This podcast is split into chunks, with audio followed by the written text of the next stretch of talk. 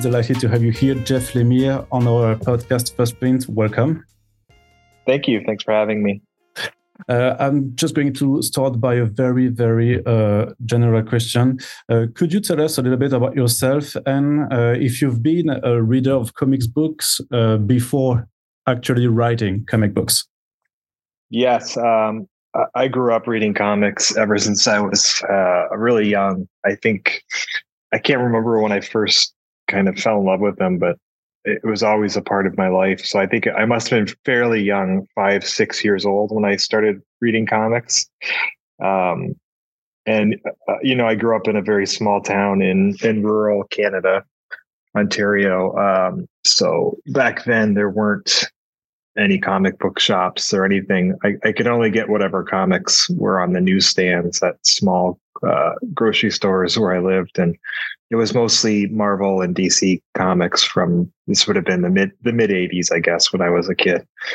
Um, and I just instantly kind of fell in love with with the artwork and the stories, uh, and spent most of my childhood just sitting and trying to copy images from them and telling, you know, writing my own stories.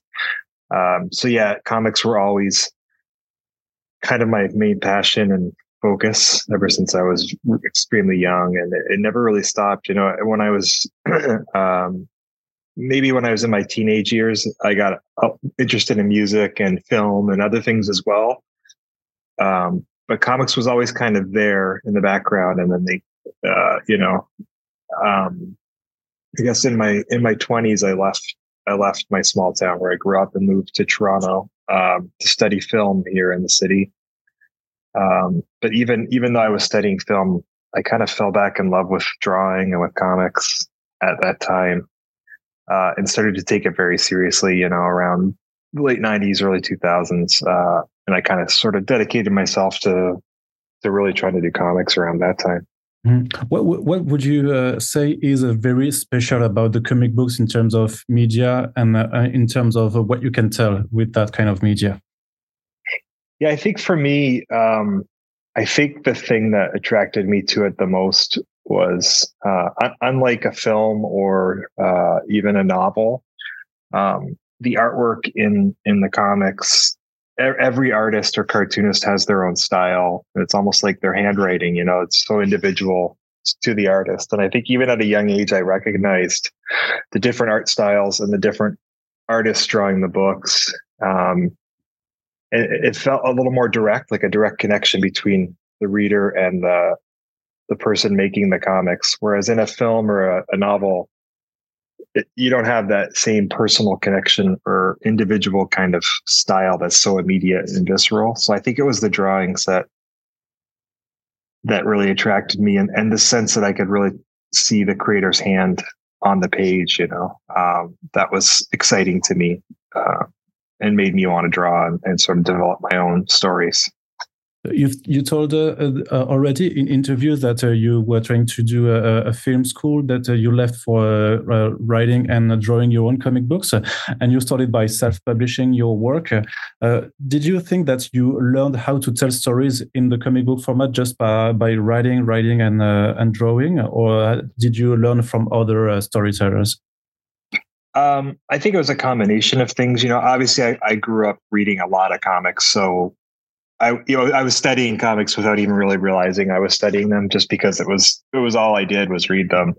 Um, but then I think I think going to film school uh, really helped sort of focus my energy and and um, learning to tell stories or communicate visually through through film and cinematography and even screenwriting uh, was pretty invaluable and I learned a lot of stuff doing that that I then took I took that into working on comics, you know. So there I think it was a mixture of the formal studying I did of film, but also just a lifetime of reading comics and and then after that it was really just doing it um, making a lot of mistakes and stumbling you know and finding my way through it as a cartoonist um, for a number of years just kind of on my own uh, just trying different things trying to do, do trying to do different comics myself and self-publish them. Um, it just just slowly kind of gaining confidence and developing my own voice and style by doing it really. Hmm. But would you say that there are some rules in writing now? Do you apply some rules of uh, writing for just uh, getting a story or telling a story, or are you just doing it as you think uh, you, it will work?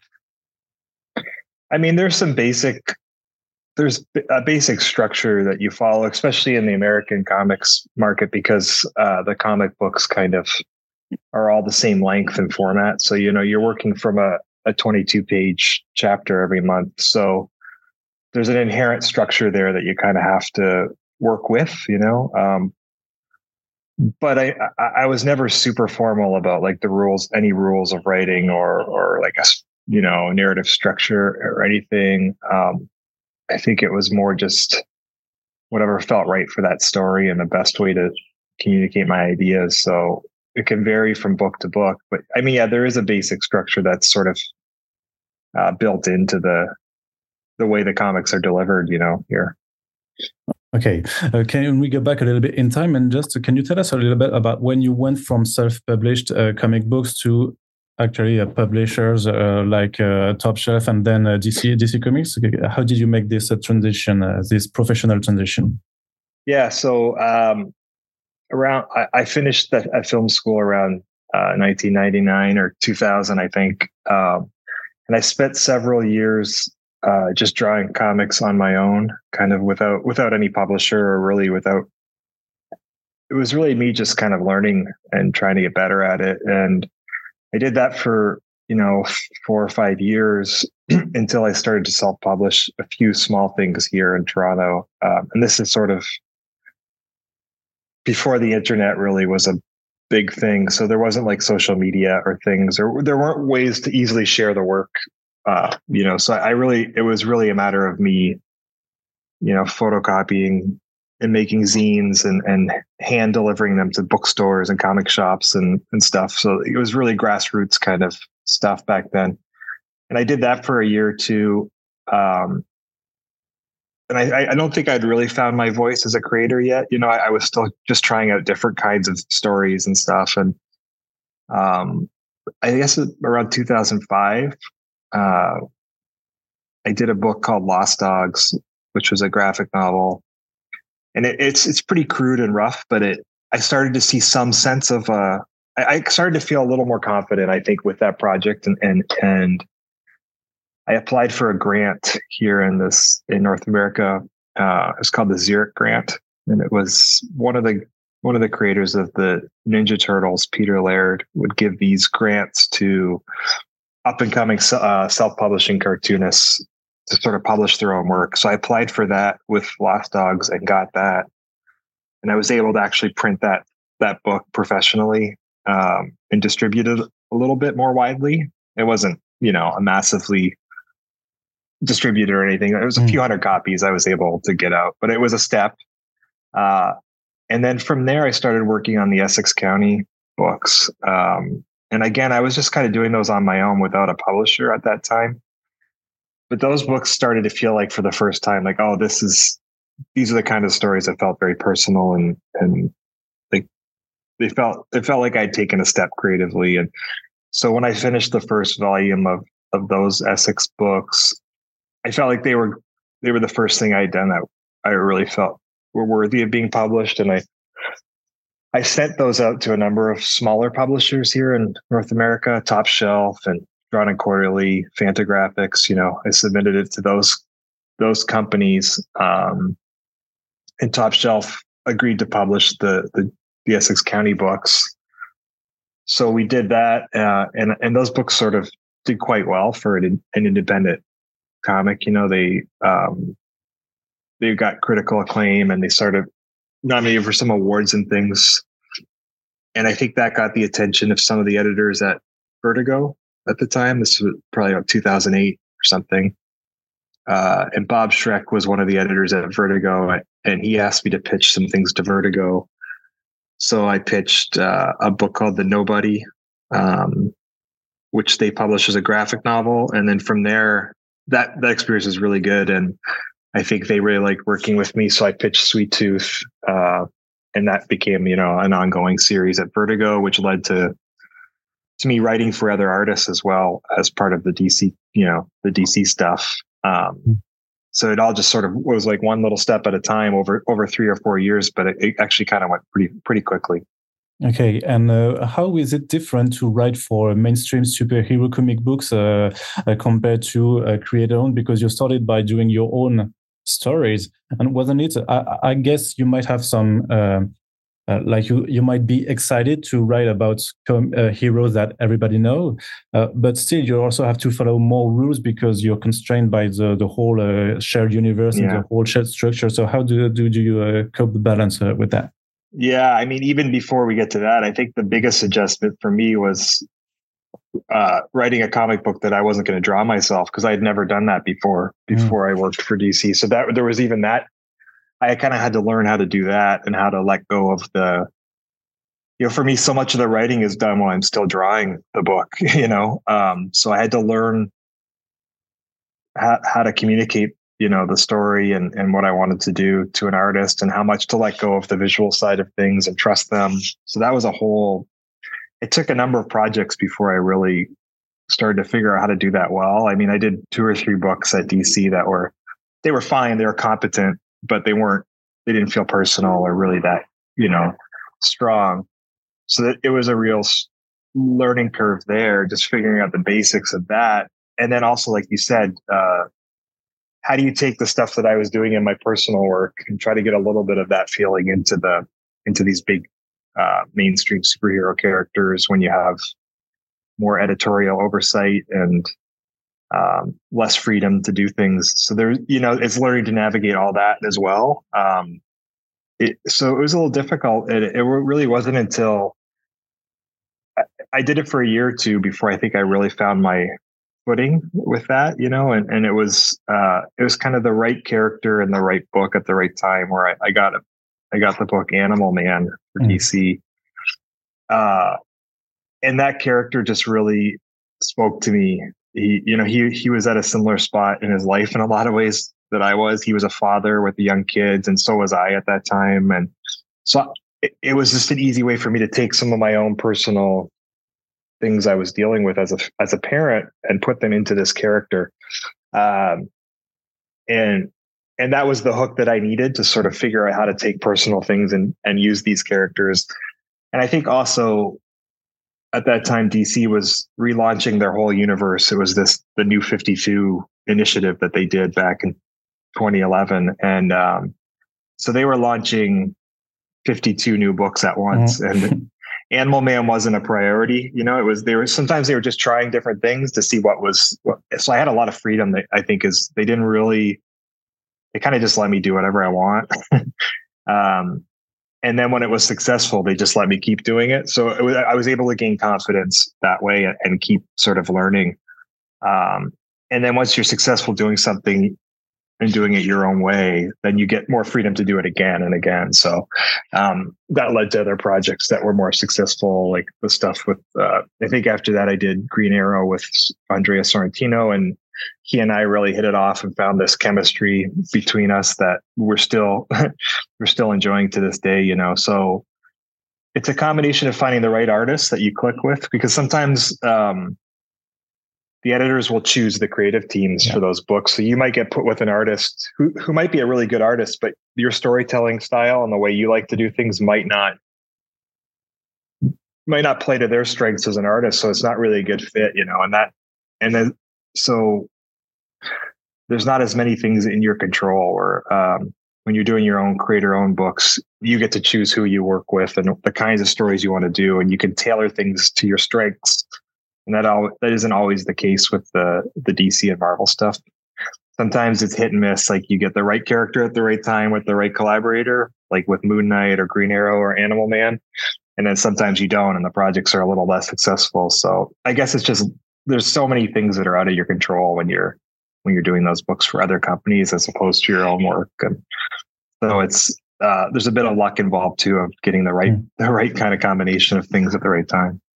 All right. So you told us a little bit about Animal Man before, and that leads me to one question that I'm sure you have been asked a lot, uh, because in Animal Man you were talking about a family and being a parent.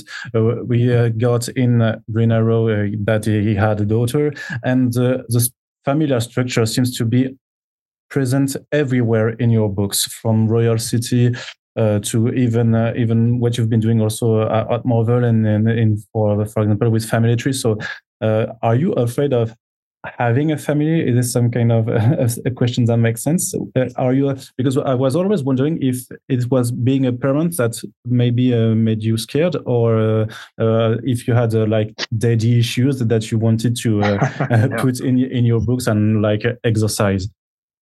Yeah, I don't know. I, I think um, I think it, it, was it's sort of a, prog- a progression of things. I, I, think the first book that I really felt come really felt like it was my own and well, was the Essex County books, which were about a family over multiple generations, and so I really kind of got involved, interested in those themes there, and then it's kind of continued to fascinate me. I think families are a great microcosm for society. So you know because um,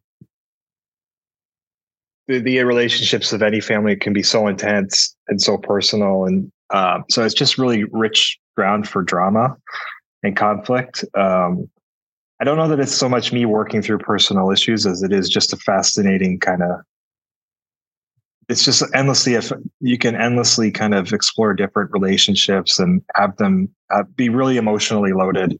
Um, and then sometimes it is more personal like with animal man i was definitely a young father at the time so it was easy to take horror elements and make them metaphors for like all the things I was scared about as a as a young father with my young family, you know. So sometimes it does get more personal.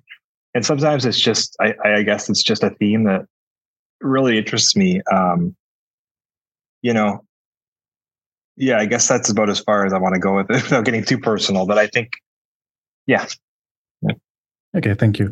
Um, so, can you tell us a little bit uh, about your first meeting with uh, Andrea Sorrentino uh, as an artist? So, it was on the Green Arrow book in 2012, uh, if I recall.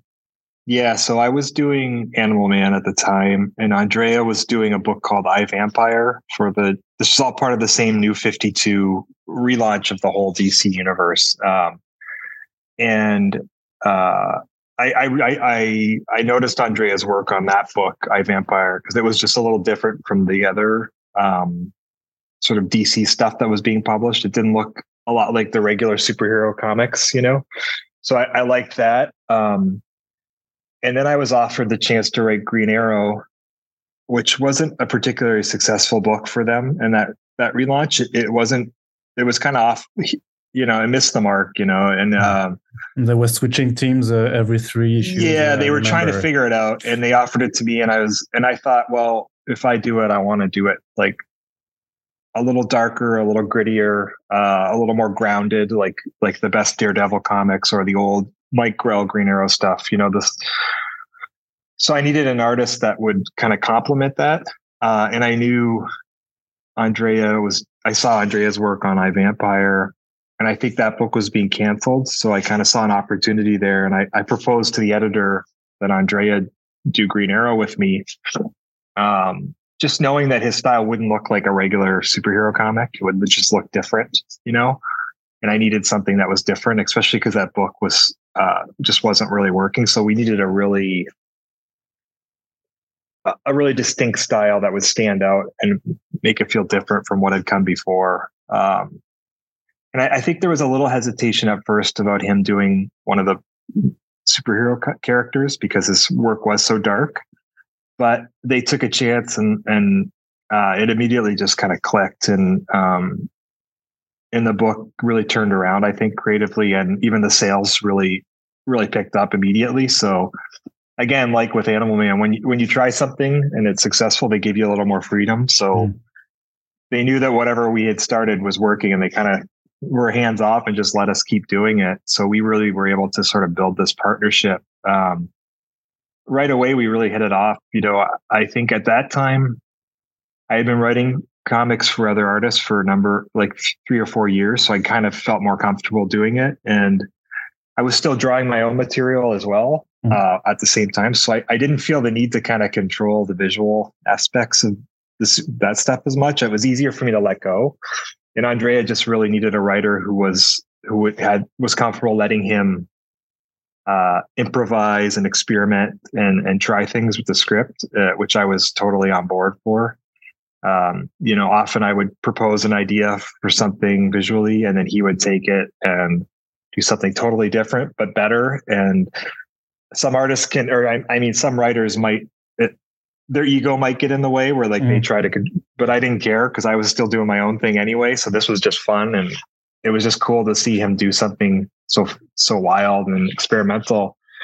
So I would he would often introduce new elements visually that I would then have to incorporate into the story ideas that I was working on. And it was a real back and forth. Uh, and, and that felt like a real collaboration for the first time, you know, where it was like we were each bringing new things to the story and then feeding off each other. And it was really fun.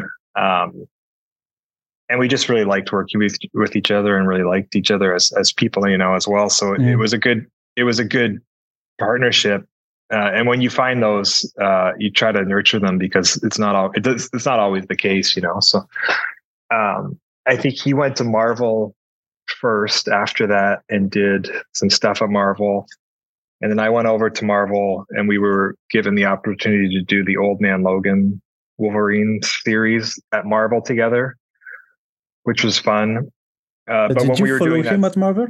like uh, you you saw him going to Marvel and then you no it wasn't oh, really it wasn't him. connected no I forget uh, who knows the reasons now I think I had just been at DC for about five years at that time and I just needed a change you know mm-hmm. so and he had it was just a coincidence that he had also gone there so it worked out well um but when we were working on the Marvel stuff we enjoyed it but we were both starting to feel like we loved working together, but we should really do our own our own thing, you know, something that we owned and, and created ourselves. And so that's when we started uh, talking about what would become Gideon Falls at, at Image Comics. And yeah.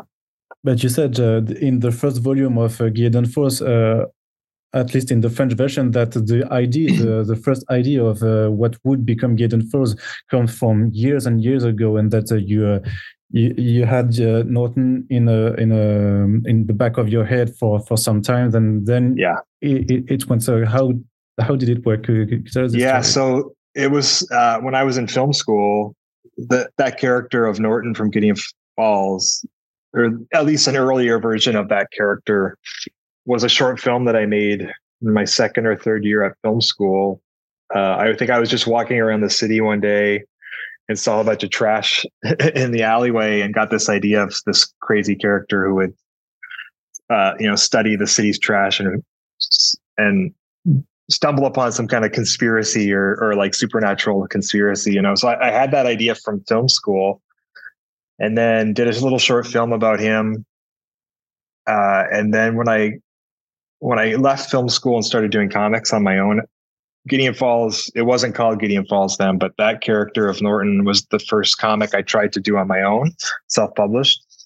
For a number, I did like two or three years. I worked on that story, but it uh, it never really came together. But there were different versions of it that I eventually abandoned, and then moved on to things like Essex County and stuff. But I still kind of liked the idea of that character, so it was kind of always kicking around. And then when Andrea and I, so this, you know, I guess it would almost be 10 or 15 years later when Andrea and I were talking about a create your own book. I knew some, I, I wanted something for Andrea that had a darker sensibility. And this character kind of popped up as, again, as, oh, that could be interesting to try to resurrect that and kind of reimagine it now, um, you know, years later in a new way. So I took the basic ideas and then kind of re reimagined it into something totally new with him. But uh, been around for a while. So yeah, old ideas do come back sometimes. When yeah, it's quite amazing that it's it's stuck in your head and then came out uh, years 10, 10 or 15 years later. Yeah, so maybe it almost makes you think that it was it was always meant to just sort of wait for Andrea to be the person to do it with me because it, it turned out so well, you know. I think I had the um a couple years before that when I was at DC, I had this a, a completely different idea about this barn, this haunted barn, and the farmer or the the priest character from Gideon Falls as a separate thing, not connected to Norton. That I was trying to develop as a like a supernatural story, but it it just felt a little. It just wasn't really quite ready yet. Um, but it was when I put those two ideas together that that's when the, something happened. You know, I took mm. the two different when, when they came together, there was this interesting tension and these contrasts, and and that's when it really it really sort of uh, grew into Gideon Falls, and then of course Andrea brought everything visually to it that he did. So it, it was really, yeah, a long. There was a real long uh, gestation for that project. You know, almost over a decade or something before it really mm. came out. And you also wrote that at the time you hadn't do uh, horror comic books, but technically Animal Man was kind of horrific. Uh, so uh, yeah, I, I, think you still had uh, done a horror be, be, before. So what's uh, what is the plus the plus value of horror? Uh, what can it what can you tell with horror? Yeah, I've never really been a horror fan, to be honest. You know, I, I um, especially like uh, gore, that kind of horror doesn't do much for me at all. I never liked that stuff as a kid.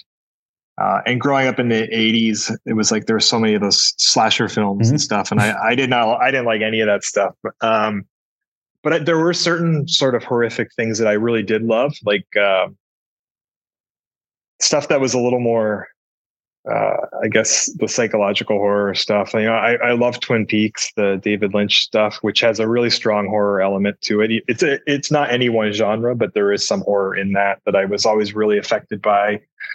And you know, um, the Stanley Kubrick's Shine movie, The Shining, for instance, was I love that film. So things like that that were a little more intense and not so much gore, but like a more like psychological horror that I, I did like. Um, so I guess with Animal Man, it you know that was just a way of doing a superhero comic that didn't feel like a superhero comic, you know. Uh, so you do it as a horror comic with superheroes. It felt different at, at the time a little bit. Um, and then, uh, and then I think with Andrea, I just needed something that had a that suited his art style. So something that was a bit darker. And you know, even Gideon Falls is definitely a horror book, but it's also just as much science fiction as horror. You know, um, mm-hmm. there's a lot of science fiction in it, so it really was a a combination of genres. You know, um, I think that's what I like more is is combining different genres into something a little different, you know, more than just horror or just science fiction. Um, and still, it has some classical yeah. elements of horror, like the haunted place and like mm-hmm. the, yeah, the, for sure, the, the smiling man, the boogeyman uh, in it. So uh, you you you like uh, did some researches about like uh, horror tropes, or it was just uh, in no, I think that stuff's just to... in your head from all the stuff you read and seen in your lifetime. You know, I didn't really do any research into that stuff. It was more. I mean, I grew up on a farm, so Mm. Um, all the stuff you you're scared of at night on the farm was like when you're out in these old barns and on the farm and stuff was easy to kind of think about that stuff and kind of try to get that feeling into it. And um, yeah, I mean, I, I, think what I love about horror, what I loved with Animal Man, and then again in Gideon Falls, was really those were both stories about a family. Uh, I, you know, as you said before, I often return to that. And with with Animal Man, it was about his family, and then in Gideon Falls, it was up about this brother and a sister, and um, and the horror stuff almost just becomes like this great metaphor for things that can threaten any family or, or relationship. But, you know, um, it just becomes so much more heightened and uh, dramatic, you know, obviously, and, and visual and everything with horror. Um, but yeah, I mean, Andrea's imagination really lends itself to that as well. So, mm. yeah and there's also a, a, a, great discourse about the faith, uh, about, uh, about having faith uh, and uh, believing in uh, in Gideon first. But I don't think uh, you're the religious type, or are you? Well, I was raised Catholic in a small yeah. town, so my family is very religious. Um, and then when I when I left home and moved on my own, I I, I didn't continue with the with the faith at all. You know, I, I'm not religious, but so, but I, it's certainly a big part of my childhood. So it was easy to, to kind of, uh, uh, kind of tap into that stuff from my childhood and being raised Catholic and, and have a character. I thought it was interesting. You know, priest characters are usually in films or whatever, they're always like the exorcist or the, they're kind of seen as like a one dimensional kind of character. And I wanted to create a priest character who was really just a real man and had the same flaws and faults as anyone else. And I thought that was interesting to do. Um, yeah, and, and this whole this whole idea of cosmic horror and this guy who was how does he hold on to his faith and the things he believes when he's seeing all these things that are so much bigger and scarier and different from what he was he's been preaching. You know, uh, that was interesting as well. Hmm. And uh, was it planned from the start that you would plunge into the whole uh, parallel universe uh, stuff that you're just uh, revealing at the end of the fifth or uh, sixth issues, or is it something that came a little bit later? Because when you no, that was when you're in oh, you know, uh, you can't know uh, how long you're gonna uh, spend your, your time on a comic book because it depends also on the sales in creator owned. So how how yeah. how how do you prolonged or uh, um, how do you manage the, the length of your story? Yeah, it, that's always a thing with the creator-owned books, where you, you, like you said, you don't know how long it's going to be able to go because it depends so much on sales. Um, so I usually, when I when I develop the, the, the series, even now, I usually have a short version and then a long version, and they kind of tell the same the same arc, but the short version will tell a complete story, just in case it doesn't have a long life that I can still kind of have a complete story when it's done. But I kind of know that if it does well, you can expand it and go the, all these other places before you get to the same endpoint, you know. So I, so with Gideon, I kind of knew the endpoint, point, and I knew there would be at least one parallel world with the city world of Norton and the the rural, rural world of Fred. Uh, and I could tell a shorter version of that story that would basically tell the same story, but be much shorter and much more precise, you know. But in success, I knew that this the parallel worlds we introduced would open all kinds of doors, and we could actually expand it and go all over the place, not knowing exactly where all the worlds would be or and how long it would be, but I just knew that that was that would be what I needed to expand the world, you know. So you, you kind of create two versions, and I, I, do that even now, where I have the short version the long the long version, just as a safety net. Um, hmm which is good because then you always know where your endpoint is. Uh, and then you just it allows you freedom along the way to explore different things. Um, and then once the book was successful right away, then we could just kind of embrace the parallel worlds and go nuts with it, where and just kind of go anywhere we wanted with it in the in the middle sort of section of the story where we, you know, we expanded it and really explored the different worlds and characters it really feels like it, it really feels uh, what you did because there's a uh, without spoiling any, anything uh, there's a turning point in Gideon Falls when let's say people are supposed to destroy uh, a barn and then it hap- it uh, happens that they're not destroying everything and then it goes uh, for a big encore in the whole series. So what what am I right with when I say that this was m- maybe like when you saw saw the the sales that you could continue longer and longer and you decided to expand the the story? yeah Totally. Yeah. Yeah. I think I know what you're talking about. Yeah. I think that was the idea that it, the story would have been kind of went in one direction and been mm-hmm. shorter, but the freedom opened opportunities and, and made, and it allowed for the story to become less um, predictable in a way too, because you could kind of lead the reader in one place and then go somewhere else you know you had the freedom to do that which was it's really fun to do that especially in that kind of book where you're building a, this bigger mystery and and stuff um but yeah, that was the point where you, I think you could see the freedom that we had because of the success and the sales, where we could kind of go anywhere we wanted with it, which was really fun. Hmm. And uh, how are you discussing about the elements that are supposed to be frightening for uh, us readers? Because uh, you let uh, Andrea uh, draw a lot of things, and so there's uh, murders and bloods, and then there are also more creepy stuff like just a bond visions uh, represented in a very different style or just a, a smile rendered in in a glass yeah. or, or, in a water. So what uh, how can you make a comic book page scary as a writer? Yeah it's hard because um, in film you have sound and music so it, that really helps to build jump scares. and jump scares which you don't have. I mean you kind of you can have a page turn but it's not the same it's not as visceral. Um, so I think you really need to rely on uh, a slower and more gradual building of a sense of dread and unease. And so that this is where the real collaboration comes in between us, where I really focus on the pace of the story. Um, because what you can't control in comics is timing and pace. So you can really slowly build this sense of dread and unease with the characters. That I, I and I do that with the plot and with the characterization and everything. And then and then you have these moments that you know are going to be either scary or if not scary kind of cosmically like mind bending you know and, and, that's where i let andrea do that's where I kind of build the story and like have these moments in the script where it's just set up for him to go nuts and do something. And uh and his visual imagination is always never never disappoints, you know, and he's really great at at doing both of those things.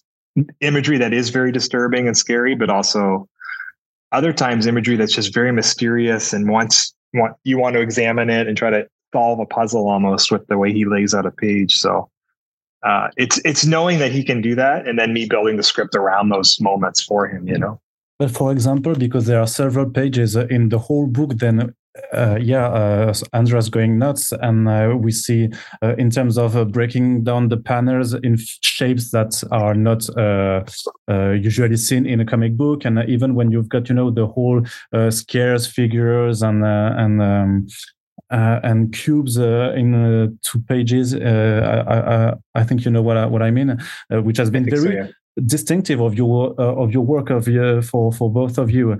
Uh, but so you're saying that you're never like writing this on the script. It's always Andreas that's imagining doing this. Um, it's different for each each circumstance. You know, I mean, sometimes I will have a, a very specific visual idea and I'll I'll write that and then he'll kind of take it and still sort of twist it into his own his own version of whatever I imagined, you know. Um, and sometimes it is just him kind of going crazy, and so it it's not always the same. Like it just you know, uh, and I can't think of a specific example, but you know, sometimes I will have a very specific example of, of what I'm trying to communicate visually, uh, and then I'll leave it up. It's up to him to figure out how to do that visually, but so it really is a collaborative sort of thing where the concepts and ideas might come from me, but then the, the execution comes from him. So. And so you decided also to uh, to end the series uh, by uh, an oversized uh, issue, issue 27, which was also uh, basically a TPB, a trade paperback. Yeah. Does it have something to do with the pandemic and how it uh, affected the whole comic industry? No, this was before that. Like long, I was a year or two before the pandemic was it, so I think what happened was uh, I was writing the final arc of of the series, which would have been a regular four or five. I guess they were probably five issues, five comic book issues, one trade paperback, and I I wrote the whole thing as issues. And then we were just talking about it, and I thought, oh, wouldn't it be cool if the last issue was just this giant story that had the whole thing in one. I, it was more just a way of doing something different and special for the reader, where instead of the regular five issues and everything, we just did the whole ending as one big story, you know, and, and kind of, and it also gave Andrea more freedom with the page counts to do yeah. different things because, because he didn't have to, do 22 pages, 22 pages. He could, when he wanted to, he could go a bit further and stuff. So it was just really us trying to do something different and kind of play with the format a little bit. Um, yeah, and just make it make the ending feel big and special because and rather than just a regular comic book, you know. Um, yeah, it was not related to the pandemic at all. Okay, but still, the the pandemic changed a lot of things uh, for the industry. We've seen uh, many uh, uh changes affecting also the creator-owned industry, and uh, so uh, just for example, you've been doing comics on a new platform called Substack. so, can you tell us a little bit about how you perceive how you perceiving the, the changes that uh, are touching the industry because uh, there's Substack, there's Bad ID, there's a, now a di- distillery or see that uh, has been announced uh, a few days ago. Uh, how do you see the the whole uh, comics industry evolving? Yeah, it's a strange time, and I I think it's it's connected to different things. It's definitely connected to the pandemic, but also just a shifting kind of cultural landscape that we're in. You know, um, I think, you know, I, I, can really only speak about North American comics and that industry because that's what I know. It's probably very mm-hmm. different in France, but in North America, you know, for the last several decades, it's Marvel and DC comics were kind of the thing that brought people to comic book stores every every week on Wednesday for the new comic book day, and then while people were at the comic book store, they would discover other things like uh, creator own Dark Horse image stuff, you know. Um, and I think when the pandemic hit, people couldn't go to the comic book shops anymore. Uh, and also, the Marvel and DC films and television shows now are so big and so ever present everywhere that I think a lot of people are getting their their fill of those characters through the TV and movie stuff, and they're not going to comic book stores as much as they used to to buy the the comic. So it, it's just the industry is just I think changing dramatically because of that. Um, so I think for us as creators, I don't really do a lot of Marvel and DC stuff anymore. I'm mostly only doing creator owned stuff now. And so for me, knowing that there's not as many people going to comic book shops, I just have to be aware of that and try to experiment and different ways of getting your work out there, you know. So uh, I think, you know, I'll, I continue to do comics regular traditional comics through image for comic stores and i love doing that but trying other things is is also exciting. Uh, you know uh, um, the substack thing was interesting where i could serialize a few pages of a story every every week um, directly to people you know and so yeah i think it's just i don't really know exactly how it's going to change or or anything but I, I can sense that it is changing and it's just me trying to be aware of that and and be open to trying new things. You know, you can't get stuck in one way of of doing doing comics because everything's changing so fast right now. But but still, even if it's changing, you're still writing a lot. You've been one of the most prolific writer uh, for the last decades. Uh, how do you manage to write so many comic books at the same time? So I guess it might be easier because you're not drawing them. Uh, drawing them all but still it's quite a lot we don't see the, that a lot uh, in the industry yeah i mean um for me, I, am always happier when I'm working. So I, I like to be busy. So it's really, it's really that as much as anything. But um, I'm never really working as much as it you would think. You know, I, um, I'm working on several books at a time, but I get so far ahead of my artists, like um, that I can take six, seven, eight months off of from working on any any book at any time. So I'm really only ever working on one or two books a month. You know, and I stagger them. So, like for instance, uh, if I'm working on uh, something with Andrea for the Bone Orchard stuff, um, I've written stuff for him now that I'm like a year ahead of where he is drawing stuff. So I'm not always working on the Bone Orchard. I might work on it a, really intensely for a month and write a whole bunch of stuff and then put it away for six or seven months and work on something else. So it's I'm never working on all those books at the same time. I guess mm. is the answer. so we've got um, a biased view of your uh, time work compared to what yeah. is uh, put it out by the, the yeah exactly yeah Okay, uh, you told just before that uh, you weren't doing uh, not, um, many more uh, uh, comic book superheroes, but you still got to the DC Black Label uh, with Andrea for the Joker Killer Smile, and oh, you're yeah. also doing a, a, psychological horror story with that characters. was it just because it was a Black Label project, and so you were supposed to have all the creative freedom that you could want that you got back to DC Comics superheroes? Or is it something special with the Joker or with Andrea? Uh, that was so that it's very specific for each one. But I think the with the Joker story, Andrea and I were doing Gideon Falls, uh, but we were really far ahead of our deadlines. Like he's I'm very fast and he's very fast, so we were yeah. like months ahead of of whatever issue was going to needed to be, you know. And I think Andrea just kind of had an itch. He wanted to do something with the Batman, or what? and he asked if we could.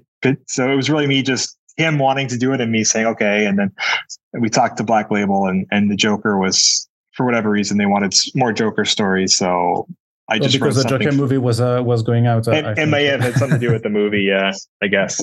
So yeah, it was that one was just specifically me doing because Andrea wanted to do something and we had time, so we did it, you know. And but you also uh, had a, an idea, I guess, because it's quite hard also to write something new about a character that has been written. Yeah, it was really hard that one for me. I knew he would draw something really cool for Joker, but I didn't have. I didn't really like the character that much, and I didn't have any ideas for it. Um, and it took me a while to find to find something that interested me. So it was a bit of a struggle. Um, to find a, a hook into that character and to that story that uh, felt true to me and felt like something that I was excited to tell. But I, I, mean, eventually I found it, but it was a bit of a struggle at first for sure.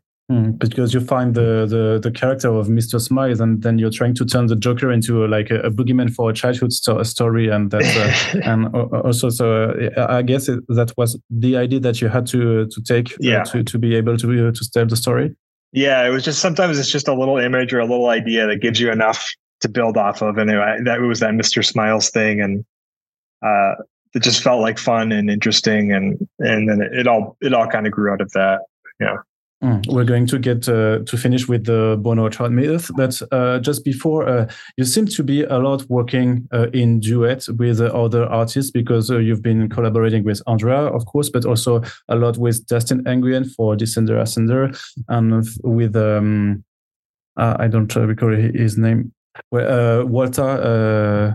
Yeah, Gabriel Walta. Yeah. Gabriel Walta for Sentient and then the Phantom Road.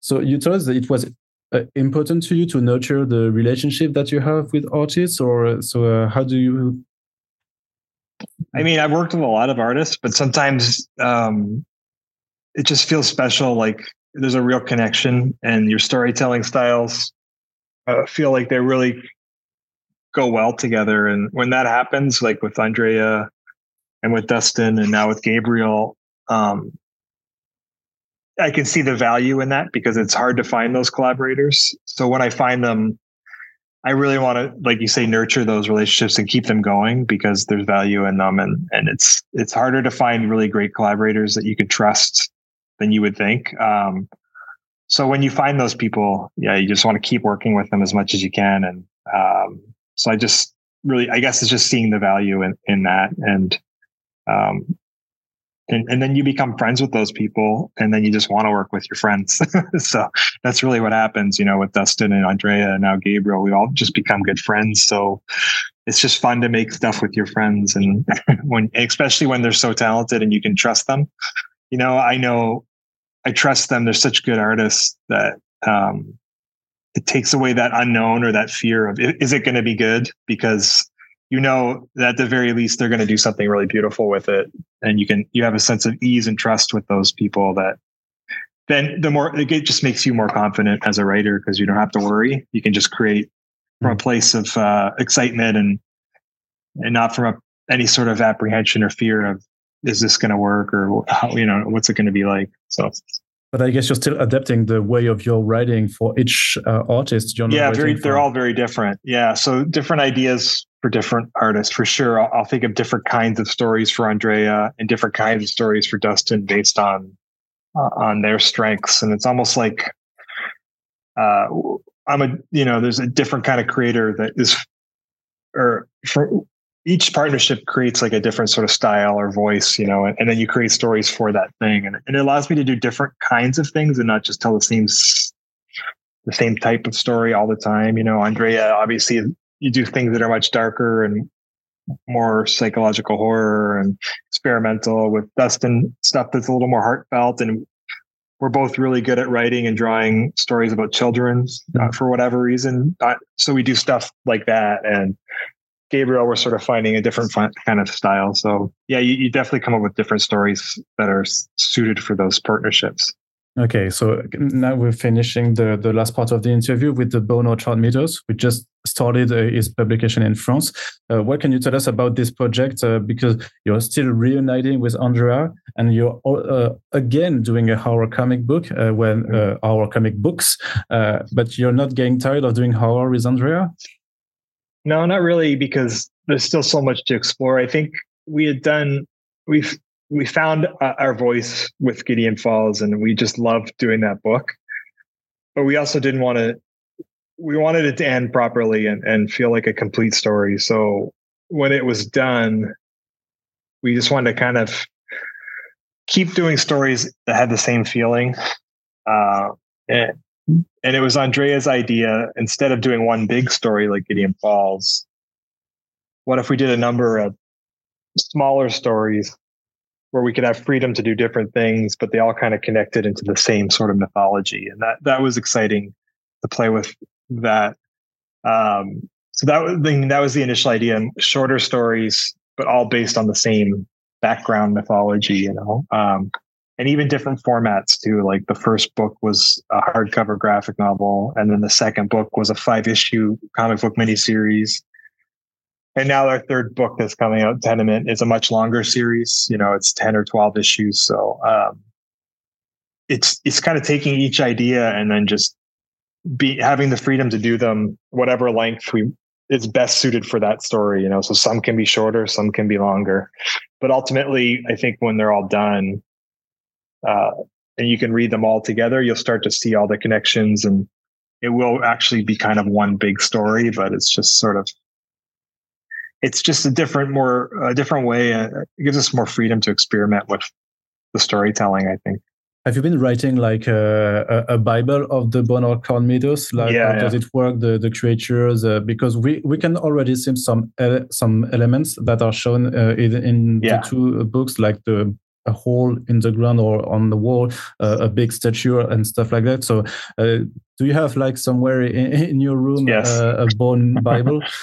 I do. We have a big giant Bible, and th- this one was, you know, Gideon Falls really came from um, it was a lot of ideas that I had from long ago before I even met Andrea, you know, but then we reimagined them together. But Bone Orchard really was the both of us coming up with the mythology together, you know. So he he was just involved is just as much involved with the building up the Bible and the mythology as I was. We both were kind of writers in that respect. So it was a full collaboration this time, right from the beginning of passing ideas back and forth and and him coming up with visual ideas and me trying to make sense of them and fit them into the mythology and so yeah we have a big bible and we kind of know the underlying story. And now it's just it's now we have the fun of which pieces do we want to show and when and how much you know with each story. So that that's kind of a fun it's a lot it's kind of a fine line to walk where you you want to give something new each time. You don't want to just tread water but uh you know you also don't want to give too much too soon. So we're we're figuring it out as we go but the next one the tenement will be the biggest one. And that's the one where you really start to connect some of the earlier stories in in different ways into a and you start to see the bigger kind of story unfolding and still, I guess you also have to be careful not to repeat yourself. Uh, you have to be yeah. careful not to put the same the same stuff uh, again. And, and yeah, or if you do put the same stuff, it needs to progress it to some in some other way. So yeah, you have to be careful with that. It's it is it is a lot to keep in your mind when you're doing the projects, but luckily we have sort of this map that we've worked out beforehand. And do you keep in mind also that because you did Gideon Falls, uh, you might have the comparisons uh, from the Bone Orchard mythos to uh, Gideon Falls, because there's also some thematics that are uh, similar uh, for the moment. Uh, for example, like we we we are already seeing at least two realities or two universes, let's say. So how do you how do you know also you're not going to do something too much quite uh, what brought you success together and do something uh, not uh, too different i'm very aware of that and i think um, it's hard to answer it without spoiling. but what you, what you what you may see as similarities now, as we get further, you might realize they're not very similar at all. It's not. It may not be what it seems at this point. Let's just put it that way. so yeah, but yes, I'm. I have to. You have to be very aware of that you don't want to just tell the same story. I think it's okay to have repeating themes. I think every artist repeats themes and and and stuff. That's fine. But you want to go in different places and, and new places, obviously. So yeah, I'm very aware of that. There are some motifs that uh, that struck me also with like uh, people eating uh, feathers uh, in Gideon Falls. Uh, the uh, the smiling man was transmitting himself by the mouse. Also, is there something that you have with the the mouse or the? yeah, I hadn't thought of that. Some of the stuff I don't even, you know, it's just you just do stuff that feels right, and then you don't realize later that it connects in that way. So, but I think that's just anyone's imagination is going to repeat motifs and themes and things, you know. But so I, it doesn't bother me so much as long as I'm aware enough that I don't ultimately tell the same story. You have to go somewhere new and give something new and surprise the reader. And and yeah, so that's something I'm aware of. And have you been watching horror movies recently to do the Bone Orchard no. So not at all. Not, I don't not like the lighthouse and not the hole in the wall. The... I saw lighthouse. I saw that one. Yeah, after because Andrea mentioned that one after we had done Passageway. He said that it reminded him of of that. Mm. So I watched it after, and I like that one a lot. Um, but yeah, no, I don't really watch anything else. I, I don't like horror movies. you still so, don't yeah. like them. And you said that Tenement was going to be a 10 or 12 uh, issue series. Uh, but yeah. uh, one of my questions was also it seems in the creator own feed that uh, there's not going to be so many more uh, really long ongoing series. Are you still planning to do something like Gideon Falls or even Descender? I would love to. I mean, Sweet Tooth, the, the book I'm the book I'm doing with Gabriel Walta, Phantom Road, is um, that that's intended to be a very long series like Gideon Falls or Descender. But again, uh, it depends on sales, so we have to wait and see how it does. Um, but yeah, I mean, I, I, I see the value in both those the really long format stuff like Sweet Tooth and Gideon Falls, where you can really tell a long story with these characters over time. There's a lot of value in that. But then other ideas like some of this Bone Orchard stuff does feel better uh, being a little more contained, you know. So it, you have to service the idea in the best way you can. But I see the value in both, and um, I certainly want to keep doing the longer format series because those, those are the, a lot of the stuff I grew up reading from Vertigo or when I was younger was were like that, and I really love that stuff too. So um, I could see Andrea and I doing another longer series after Bone Orchard for sure. Okay, and uh, do you have a, a planned uh, a planned adaptation of the Bone Orchard Mythos? Because when you're presenting it as a shared universe, uh, a shared horror universe, uh, as uh, as we can see in the whole pop culture now, uh, everything's about shared universe always. So, is it also something that you you had in mind when you built this mythology?